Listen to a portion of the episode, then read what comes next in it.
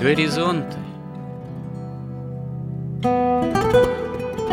Авторская рубрика протерея Андрея Спиридонова и Георгия Лодочника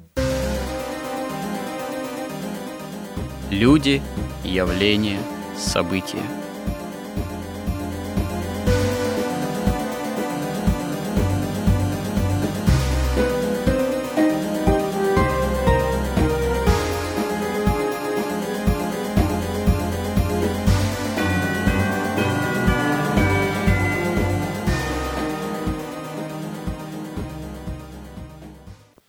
Добрый день, уважаемые радиослушатели! В эфире радио «Благовещение» и в нашей постоянной рубрике «Горизонты» я, протерей Андрей Спиридонов, и мой добрый, компетентный собеседник Георгий Лодочник продолжаем разговаривать о истории человеческого рода, именно вот в цикле под названием «История как промысел Божий», как я уже ранее говаривал, повторюсь, что наша цель не какое-то последовательное изложение исторических событий, хронологий, а скорее разговор о духовном смысле человеческой истории, именно о тех или иных закономерностях, личностях, эпизодах, которые явились, безусловно, значимыми и для своего времени, и на все последующие времена, вплоть до наших дней. Остановились мы на теме о Каине и его потомках. Фактически речь идет о том, что из себя представляла та цивилизация, которую, собственно говоря, потомки Каина и создали, начиная с самого родоначальника э, первой цивилизации Каина как такового. Очевидно, что так драматичным и трагичным образом сложилось, что, собственно говоря, родоначальники и строители этой новой цивилизации – это люди не просто пораженные грехом, как следствием грехопадения, но это как сам Каин, так и его ближайшие потомки – люди, род, который несет на себе проклятие, братоубийство и восстание против Бога и некую Каинову печать, вот о чем мы уже говорили, и что, в общем, является до конца, наверное, исчерпывающим образом необъяснимым, как и в чем эта печать заключалась, но в то же время очевидно, что сама вот эта вот цивилизация потомков Каина, само, можно сказать, их обустройство на Земле, попытка построить, выражаясь более современным языком, некое светлое будущее без Бога, поскольку отношения с Богом полностью разорваны, а мало того, что отношения с Богом разорваны, Каин, как мы знаем, в общем-то, и из текста Священного Писания, и из толкований святоотеческих э, фактически усыновился дьяволу. И вот эта вот необходимость печальная, бедственная, конечно же, жить на земле э, без помощи Божией, она и определяет поведение, склонности, мотивацию, что называется, направление – развитие первой на Земле цивилизации. И, как я уже сказал, к сожалению, эта цивилизация изначально скрывает в себе грех братоубийства и восстания на Бога и правды Божией, и разрыва полного отношений с Богом. Поэтому очевидно, что сами закономерности развития этой цивилизации, они с этими вот катастрофическими проявлениями изначальными и связаны. Мы в прошлый раз говорили о, можно сказать, такой стихотворной, песенной декларации э, Ламиха, песень Ламиха, и пришли к выводу, что, несмотря на определенное разнообразие толкований, святоотеческих в том числе, и не только святоотеческих, есть и, э, скажем так, талмудические, иные толкования вообще истории, связанной с Каином и его потомками, в том числе в отношении песни Ламиха, но очевидно, что эта песень и поведение самого Ламиха и его ближайших потомков, а вот именно как раз-таки ближайшие потомки Ламиха и являют такие основные признаки, что ли, свойства цивилизации уже развитой, развивающейся. Это и появление производства такого технологического, металлургического, Тувалкайн этим в частности славен.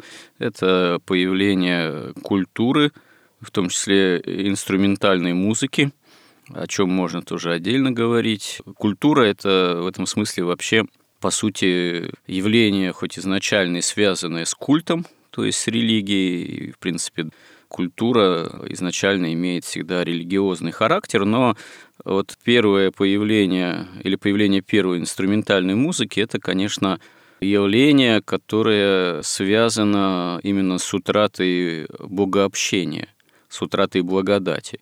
Музыка, культура способна человека как-то услаждать, занимать, но это очень часто происходит как раз-таки в условиях, когда нет прямого богообщения, и в этом смысле, увы, к сожалению, даже лучшие образцы культуры могут рассматриваться как своего рода наркотик, такой духовный, душевный, ну, как вообще принято часто слово «духовный» употреблять к месту и не к месту порой, разного рода людьми, вот, рассуждающими там, в том числе о культуре, о творчестве, вот духовные поиски, духовные там, обретение того или иного автора. Ну, то есть слово «духовный», оно может активно употребляться к месту и не к месту, и применительно к культуре это очень часто и происходит, хотя все-таки, к сожалению, культура, которая не является, скажем, прямо ну, церковной, прямо по-настоящему духовной, если она не является молитвенной культурой, вот,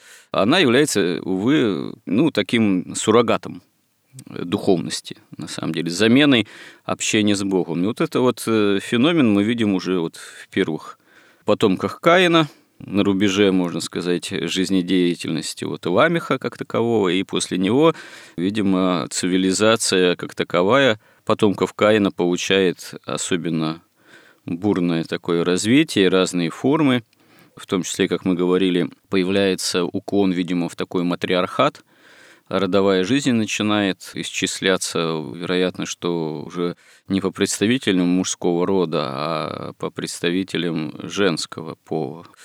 И появляется проституция в это же время, видимо, имеющая и ритуальный характер, ну, в общем, все, что потом способствует смешению линии Каина с линией праведной, изначально потомков праведных Адама, потомков Сифа, и это смешение приводит к гибели самой цивилизации и большинства тогдашнего человеческого рода во всемирном потопе.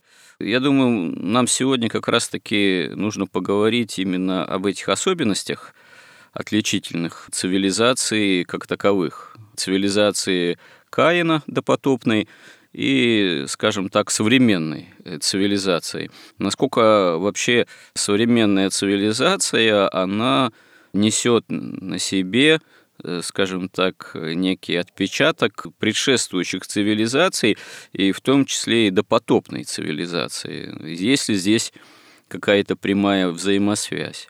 Всегда ли цивилизация как таковая – это плохо?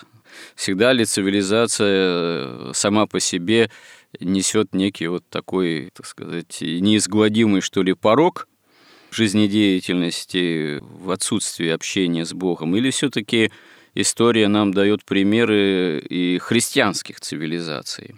Насколько действительно в этом смысле христианство как таковое во всей возможной ну, полноте осуществления евангельских заповедей, и вот сама цивилизация, там прогресс – научно-техническое развитие, э, современное общество уже развитого потребления, которое тоже во многом является следствием этого научно-технического развития, развития современной цивилизации, насколько это действительно совместимо, насколько вообще цивилизация поддается христианизации, или это если даже одно с другим соседствует, это, можно сказать, такое временное соседство, потому что окончательно воцерковить э, никакую цивилизацию невозможно, и, или, иначе говоря, никакая цивилизация окончательно не способна, не в состоянии подчиниться, скажем так, евангельским заповедям, потому что имеет э, совершенно какие-то иные цели, иные мотивы развития и ставит перед собой именно что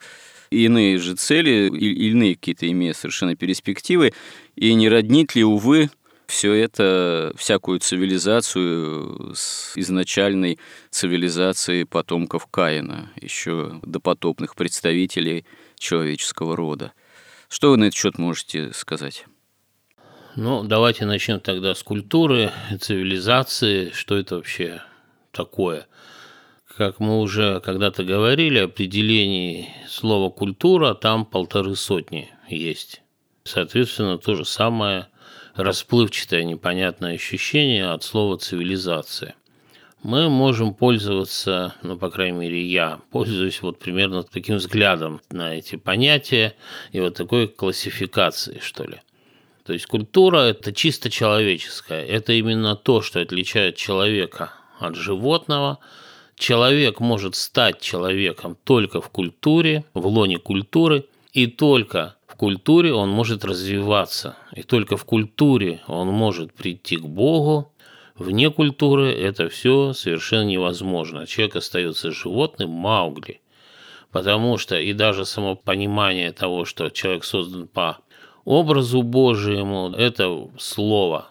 Слово – это язык, язык – это основание любой культуры, поэтому культура всегда национальна, потому что в основании ее всегда лежит язык, Язык – это система, сложная иерархическая система разделения единого целого на части, и которая описывает все взаимодействия этих частей в этой же иерархии, которая описывает в том числе эмоции и вообще весь мир. И принципы разделения целого на части у разных языков, а потому и у разных народов различны, и потому, когда какие-то вершины, там вот, например, Пушкин, да, он не переводим на другие языки, потому что просто он фактически он и создал современный русский язык, и он погружается в такие глубины, что оценить вот эти глубины можно только э, зная язык, причем зная его хорошо. И даже многие, кто его знают, этот язык, для того, чтобы понять, что написал Пушкин, им надо много-много читать, думать, и чувствовать и учиться. Поэтому можно сказать, что такое культура, во-первых. Культура – это неформализованное представление нации о добре и зле. В основании ее всегда лежит, конечно, религия. Потому что именно религия говорит, что такое добро, что такое зло, что такое истина и что такое ложь. Вот эти представления, они сложным образом в течение там, веков с учетом климата, с учетом соседей, с учетом там технологических особенностей складываются вот в эту культуру, которая пронизывает все, начиная от устройства государства, кончая там бытовыми какими-то деталями, там даже что едят, как едят, какие тосты говорят, во что одеваются, все. Цивилизацию можно в этом смысле назвать. Это уже формализованные представления нации о добре и зле. Это законы, это какие-то технологии, порядки, там, правила, армия и так далее. Это уже вместе культура, та часть, которая подлежит и которая может быть формализована, она формализуется на государственном уровне, и все в сумме тоже составляет цивилизацию. Поэтому говорить о том, что сама по себе цивилизация или сама по себе культура зло, собственно, это основная мысль вот этой вот самому страшному, что можно себе только представить на Земле, это культурная революция из этого исходит. Именно культурная революция, положив в основу идеи Маркса и Фрейда, она утверждает, что вот все вот это вот, вся эта культура – это насилие над личностью. Это все ложь, в том числе представление о Боге, представление о добре, что добра никакого нет, добро относительно, если один украл, для него это добро, у кого украли, это зло, и это абсолютно так, истины никакой нет. Поэтому все это создано обществом, чтобы регулировать отношения между членами общества, чтобы они друг друга там все не переубивали, не съели там с самого начала, там с рождения, не ели детей. Поэтому вот это все наносное, это все лживое, и от этого надо освободиться, от культуры вообще, да, и тогда мы найдем как бы человека в чистом виде. Но на самом деле тогда мы найдем животное в чистом виде, которое вообще никакого уже не несет в себе образа Божьего, слова не знает, и который, напротив, несет уже образ зверя в себе, который знает только хищнические у него инстинкты, только похоть. Поэтому, как бы, на мой взгляд, говорить, что вообще цивилизация – это вообще, в принципе, зло. Вопрос в том, какая цивилизация. Мы уже говорили, что, по сути, историю творит противоборство двух как бы взглядов на мир – религиозного и магического. И как самая примитивная и самая лживая часть вот магического взгляда на мир – это научный взгляд, который на самом деле является первой ступенью или низшей ступенью магического взгляда на мир. Тогда получается вообще атеистический взгляд на мир и атеистические примитивные какие-то сообщества людей государства. Поэтому вопрос в том, цивилизация это религиозная или магическая? Вот как бы основной водораздел. И вот когда мы возвращаемся, в том числе и музыка, музыка это тоже, на мой взгляд, это один из способов, один из инструментов познания мироздания и вообще богопознания. Опять же, другой только вопрос, какую цель мы преследуем, чтобы творить волю Бога или творить свою волю, примешивая свою волю к воле Бога. Ну, вообще, прерву вас на секунду, замечу следующее. Музыка – это очень-очень могучая стихия. При том, что эта стихия очень часто совершенно неоднозначная в плане, наверное, духовном, потому что очень трудно понять, рассудить, что именно руководило тем или иным творцом, тем или иным, допустим, композитором, автором, э, какие именно веяния из иного мира, скажем так. То, что э, эти веяния в музыкальном творчестве в большинстве своем присутствует, это несомненно. Другой вопрос, всегда ли это светлые, как говорится, воздействия, всегда ли это истинный свет, не является ли он или смешанным каким-то, и не является ли порой он даже исходящим совершенно, что называется, не от той инстанции. Причем, как правило, ведь э, сам творец, композитор, скажем так сказать, светский, гений даже порой в музыкальном отношении, а таких авторов имен за всю историю человеческого рода, особенно последнего тысячелетия, когда, в общем, после того, как особенности появилась нотная запись, начиная с первых оставивших в истории свои имена композиторов, там, западноевропейских, например, типа Пиратина, Пиратин такой французский, один из первых композиторов, использовавших классическую нотную запись, э, почему, собственно говоря, и оставшаяся-то в истории. И этому, ну, вот такому авторскому, авторской музыке, такой инструментальной, ну, не только инструментальной, и хоровой, и одновременно и, и хоры, где инструменты присутствуют, и чисто уже инструментальной, классической, более традиционной, скажем так, включая Баха, и уже более современный, может быть, там, ну, условно говоря, начиная с Моцарта, когда на смену такой традиционной полифонии вот, приходит э, уже такой бурно развивающийся мелодизм вплоть, в общем-то, до наших дней – Хотя, если в эту тему углубляться, заметим, что уже с середины 20 века есть попытки некого преодоления такого уже устаревающего классического мелодизма или симфонизма, но это вот, например, Шнитки и так далее. Но все равно, вернусь к изначальной своему вот этому вопрошанию, все равно какого бы композитора не возьми светского, даже гениального, я думаю, он не сможет дать честный такой исчерпывающий ответ, э, что он э, вот э, всегда инстанция, благодаря которой или из которой он черпает вдохновение, она исключительно божественная и исключительно светлая. Настолько в музыке присутствует множество, что ли, звучаний, голосов и сил, именно сильных воздействий на ум, душу, сердце и психику человека, что Тут как раз-таки возникает вопрос, а, а и в самом деле, а где проходит эта грань-то в музыке в той же, опять же? как одно из самых, может быть, сильных жанров стихий культурных, где эта грань между чистой религиозностью и магией как таковой? Не слишком ли все там переплетено в этой стихии, в этих жанрах, музыкальных в данном случае? Ну, видите, как в любом творчестве, в музыке это особенно ярко видно. Ведь музыка, в отличие, скажем, от литературы, она в каком-то смысле весьма математически точно описывается. Да? Это соотношение определенных частот, гармонии, там, полифонии, каких-то принципов. То есть, если мы возьмем и по всем правилам музыкальных вот этих законов, да, гармонии напишем сложнейшую симфонию, грандиозную, она будет внешне выглядеть как настоящая симфония. Но она будет скучной, и она будет мертвой. Потому что любое творчество, оно оживляется вот каким-то внешним, как бы вот нисхождением или Духа Святого, или хотя бы каких-то темных духов, но какой-то истинностью, или там какой-то вот такой вот темным нашествием, но тогда эта тьма, она сразу слышится.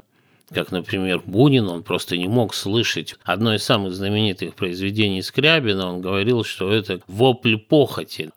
И он действительно Скрябин, он и не скрывал, он писал в дневниках, что «Бог, нет тебя, и я свободен», что он, у него было прямо богоборчество, он хотел музыкой. Ну, вы знаете, Скрябин – это очень характерный пример, в нем это было ярко выражено. Вот тоже можно сравнить Скрябина и Рахманинова насколько, скажем так, действительно светлое творчество в основном Рахманинова, и насколько, да, вот такой демонический привкус, уклон имеет место быть у Скрябина. Но это, знаете, это вот такие примеры, как вот Рахманинов, допустим, и Скрябин, они ярко выраженные, характерные. А далеко не всегда можно творчество того или иного композитора так вот э, охарактеризовать прямо, что оно там светлое или скорее все-таки темное. Иногда очень бывает эти стихии перепутаны и смешаны между собой. Ну да, стихии перепутаны, это разумеется, еще много человеческого привносится, и отражение общего культурного состояния общества, если мы смотрим историю музыки, мы как бы видим, как меняется культура, как меняется человеческое мироощущение. Допустим, мы берем Баха, там просто какая-то абсолютно бесстрастная музыка духовных сфер каких-то, да, то есть как движутся вот эти законы мироздания, какая-то вселенская гармония – Потом Моцарт делает ее уже более такой театрализованной, он уже масон. Бетховен, там уже чисто человеческие страсти начинают, и даже политические страсти проявляться. Прокофьев там пытается уже в такое в чистое искусство да, докопаться, как бы очистить уже от человеческих страстей там.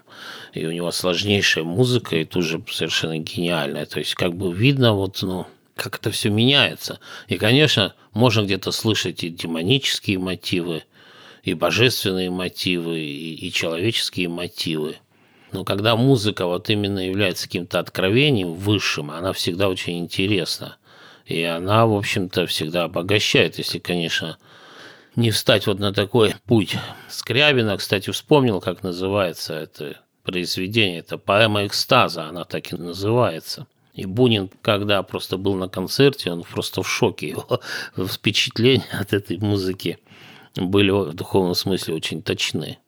Ну, я не знаю, Бунин, кстати говоря, тоже, мы, как говорится, не в осуждение никому ничего не будет сказано, ни, ни Скрябину, ни Бунину. Бунин человек тоже достаточно страстный ведь э, в своем творчестве литературном. Ну, конечно, но мы можем вспомнить зато византийское пение или там знаменный распев, духовное пение, где в этом смысле там абсолютная высота божественная, бесстрастна. Но это э, уже, это даже согласно жанра, чистые образцы культуры. Это действительно уже духовная культура в собственном смысле, как, допустим, иконопись, э, так пение церковное, в особенности, да, византийский распев, знаменный распев, они наиболее соответствуют вообще вот критериям, что есть искусство как именно духовность, духовное искусство как таковое. Но это и, можно сказать, сам жанр обязывает славление Бога. Это уже влияние христианства, конечно. Никакой-то подобной культуры до Христа не было и быть вообще не могло. В этом смысле очень удивительный и такой ясный пример – это Микеланджело. То есть, когда вы там идете там по Ватиканским там, музеям, по Ватиканскому дворцу и смотрите, вот, например, древнегреческая скульптура, она совершенна, но потом вы смотрите римскую, она полностью повторяет, но в ней нет этого совершенства. Она всегда очень конкретно, приземленная такая, меркантильная, как бы, и там не просто, там, допустим, всадник, как у греков, а всадник, и там, например, именно всадник Федя, а, а не вообще всадник. И потом Микеланджело, который соединяет христианство с этой античной техникой, и у него получаются такие невероятные просто высоты, как там оплакивание Христа, и такая скульптура, где уже именно вот эту жизненность, какую-то истинность, какую-то сокровенность глубочайшую привносит именно христианство. И точно так же и со всеми другими видами искусства, и с живописью, и с музыкой, и вообще и с мировоззрением, и со всей культурой. Это совершенно другая новая культура. Хотя, конечно, зло, оно как ну, неистребимо до конца света. Поэтому оно и там и сям пробивается, и постепенно побеждает, но потом наступает что-то вроде потопа, все омывается, и божественный импульс снова поднимает человечество на какую-то новую высоту.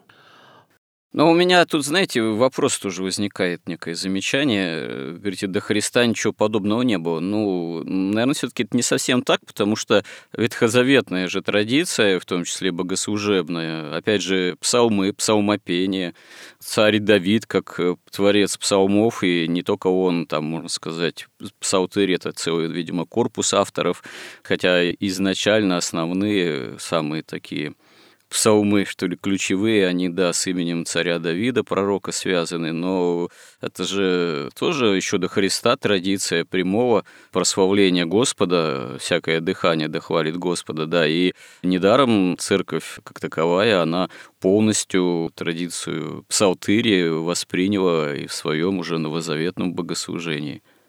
Ну, понятно, что искусство, конечно, существовало задолго до Христа, и вот даже мы читаем, что уже при Ламехе его дети уже начали творить искусство, начался цивилизационный такой взрыв. И, конечно, если мы посмотрим на то, что нам оставил Древний Египет или там то, что на острове Крит, там древняя цивилизация, ну, мы видим только живопись, но это потрясающие, конечно, красоты вещи невероятные.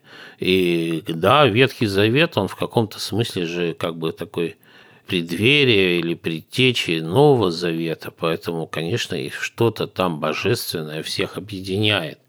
Но вот такого, вот если мы опять же сравниваем, просто берем и сравниваем скульптуру Микеланджело и скульптуру античную, на которой он учился, они в каком-то смысле неотличимы, но что-то такое духовное, невероятное, вот этот дух христианства, он их радикально отличает одно от другого также и духовное пение. Почему, скажем так, применительно тоже к цивилизационному развитию, конечно, есть образцы в каком-то смысле уже христианских цивилизаций, собственно говоря, и Западная Римская империя, и Восточная Римская империя, которую мы именуем привычно для нас Византией, это, конечно, примеры действительно порой многовекового развития, более-менее успешного, цивилизационного. Это действительно христианские цивилизации, великие христианские цивилизации. Но бытие их, успешность их,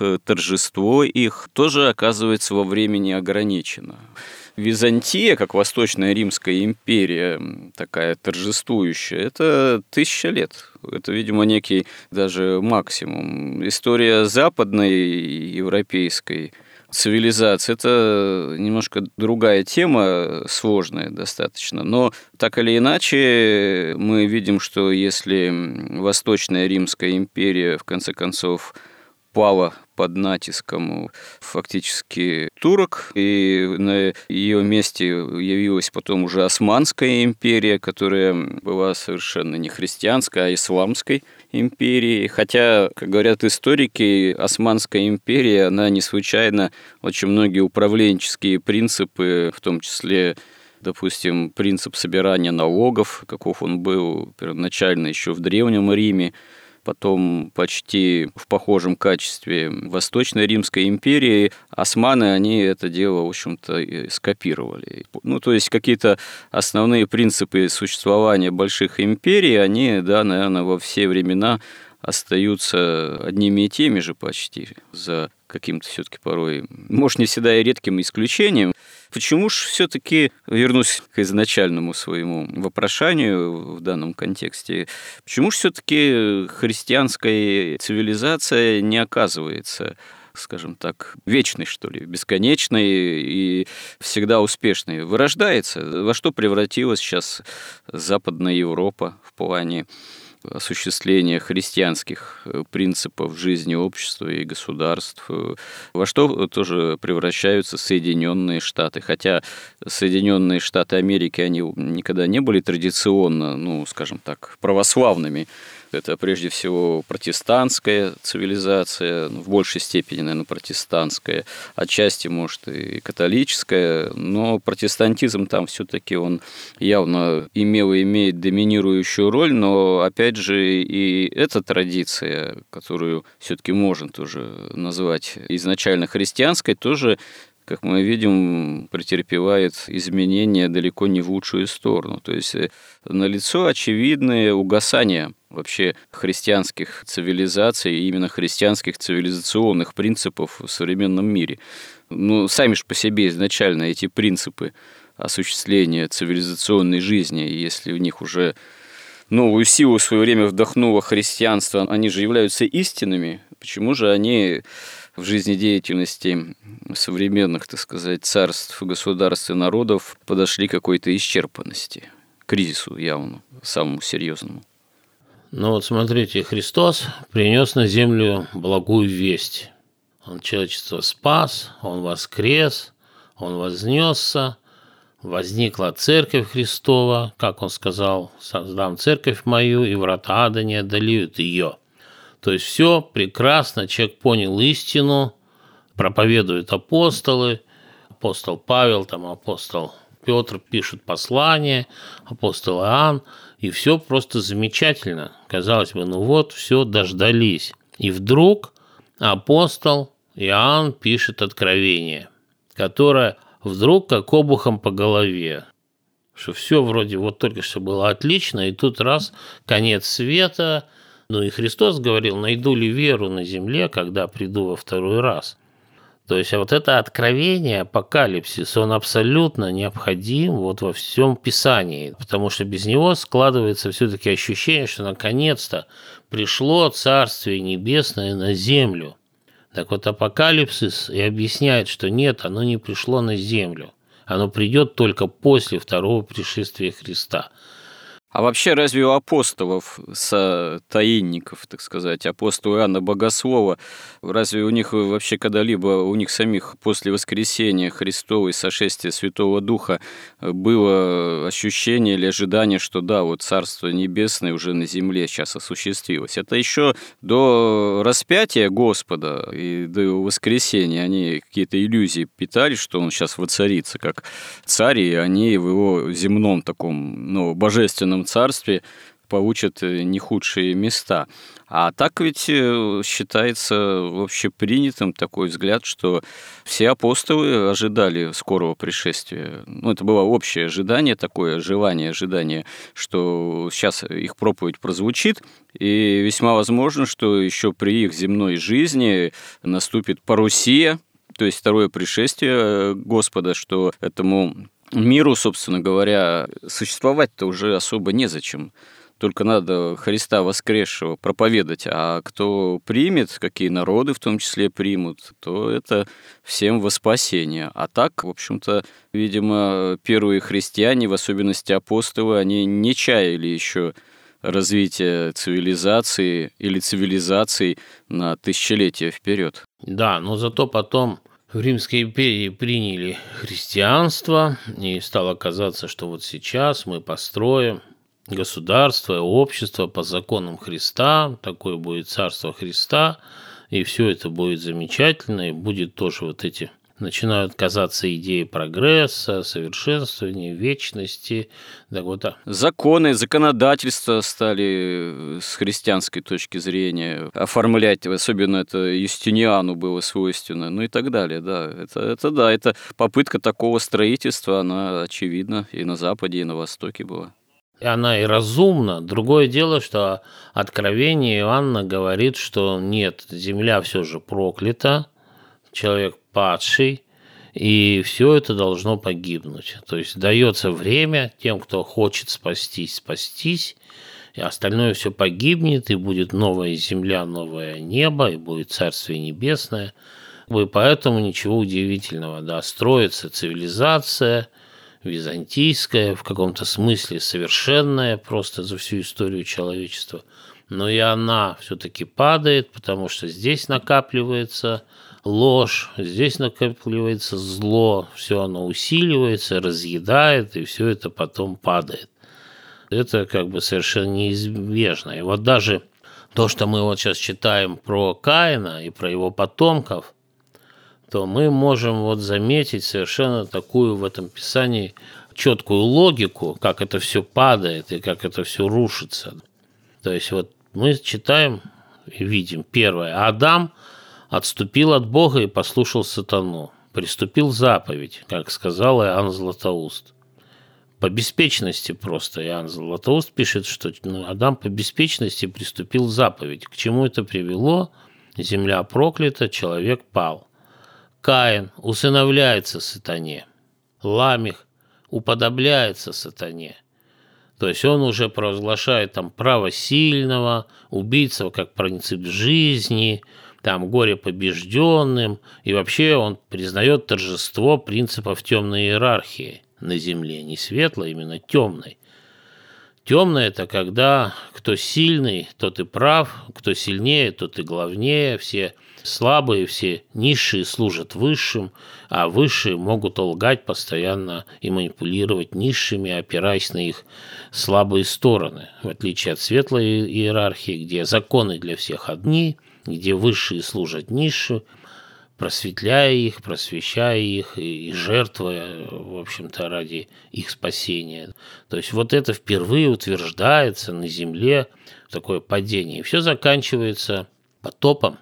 Но это, так сказать, первая такая историческая линия, что ли, да. Потом вторая линия идет, потому что там Бог сказал, и дела их плоть не вечно этому народу пренебрегать духом моим, то есть святым духом. Но мы сейчас, наверное, вернемся к тексту и подробнее это обсудим.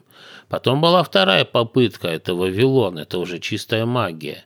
Но сейчас, если вот на ваш вопрос отвечать, современная цивилизация, вот наша, особенно сейчас, вот в последние там 50 лет какое-то просто экспотенциональное падение, просто куда-то это уже объединение и каинской цивилизации, и вавилонской цивилизации, которая закончится уже концом света.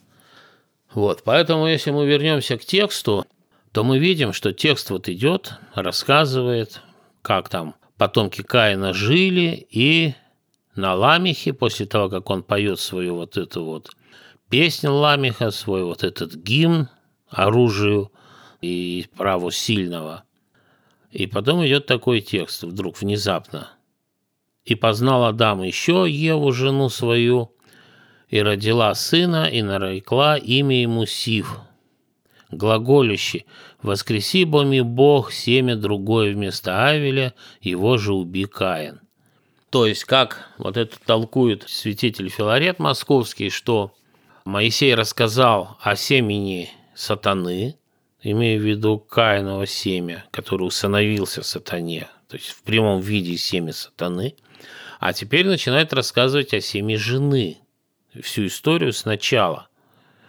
И вот таким путем, когда он вдруг говорит в следующей главе, мы переходим, и он вдруг говорит, снова то, что уже говорилось в начале Писания, он говорит, вот родословие Адама, когда Бог сотворил человека по подобию Божию, создал его, мужчину и женщину сотворил их, и благословил их, и нарек им имя человек в день сотворения их. То есть Филарет Московский это толкует таким образом, что Моисей и Святой Дух показывают, что все ветви, ветви, не приносящие плода в человечестве, все роды, они отсекаются. И избирается только одна ветвь, один путь. От Адама до Христа. Адам, Ной, Христос. Все остальное на примере Каина – его ветви показано, как это все приводит к гибели, да, и в дальнейшем в основном и Писание и родословие ведет, и хронологию ведет именно вот по этому роду, который ведет от Адама к Христу. Интересно, что имя Сив, который вот родился, как говорит Ева, вместо Авеля, которого убил Каин – имя Сиф означает, с одной стороны, некое основание, которое, ну, положить основание для этого рода. С другой стороны, как его, например, переводит уже, например, Августин, то это воскресение. И в тексте мы прямо слышим, что и воскреси Бами Бог семя другое вместо Авеля. То есть Сиф – это как положение основания, как бы основание воскресения, которое приведет вот этот род, приведет, наконец, к Христу. И тут написано, у Сифа также родился сын, и он нарек имя ему Енос. Тогда начали призывать имя Господа Бога. То есть Енос в переводе, опять же, это смертный, немощный, а, например, уже Лопухин говорит, что это в точном переводе смертный, немощный человек. То есть Сиф, который положил основание воскресению, рождает уже немощного человека, который начинает призывать имя Господа. И тут тоже некоторые святые говорят, что, ну, с одной стороны, да, это, возможно, начались какие-то регулярные уже молитвы, какие-то службы, жертвоприношения настоящие, чистые.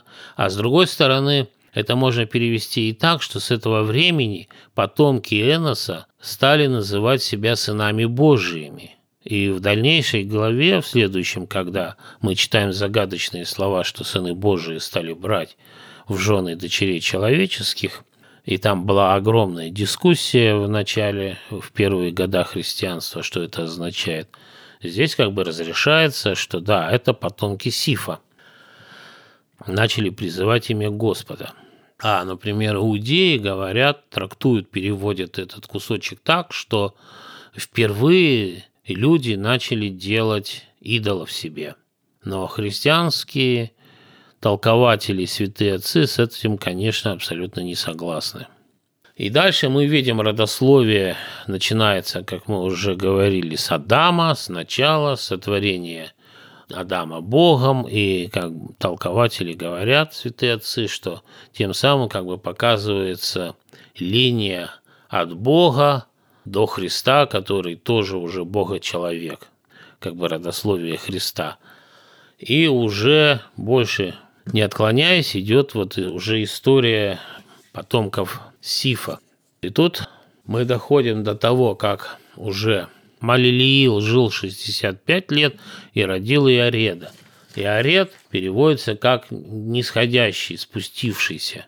И там, например, Ефрем Сирин – трактует это, что раньше потомки Сифа жили на возвышенностях, в горах, и там в том числе занимались скотоводством, а потомки Каина жили в долинах, в городах. И вот здесь, на этом этапе, они спустились, начали спускаться в долины.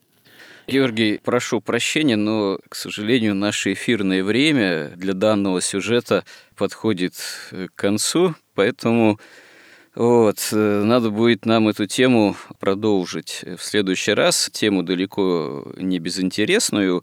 Я думаю, мы далеко не все успели сказать вообще о том, что такое цивилизация Каина и что такое современная цивилизация.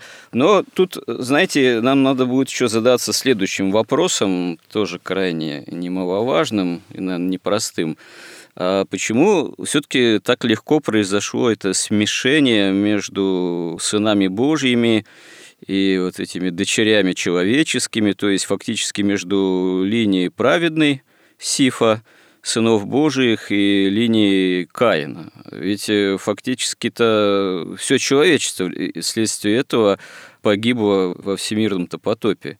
Уцелело всего несколько человек, только Ной семейством. Почему только один Ной оказывается избранным Господом? Все остальные, получается, уклонились в нечестие, но это же тоже, получается, катастрофический итог развития не только для цивилизации Каина, но и для цивилизации Сифа в том числе.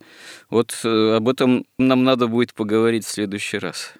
Да, вот как раз в книге «Бытия»-то, в самом тексте, это если читать толкование святых отцов и внимательно читать, то там как раз это все очень подробно и интересно расписывается. Хорошо, давайте тогда уже более подробно об этом с вами, если Бог даст, исподобимся, поговорим в следующих сюжетах.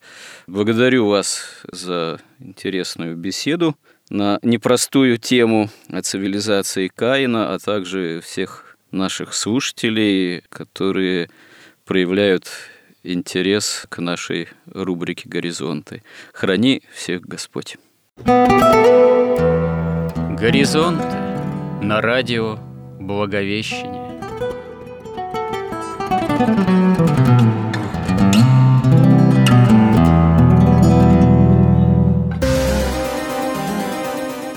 Разговор вели протерей Андрей Спиридонов и Георгий Лодочник.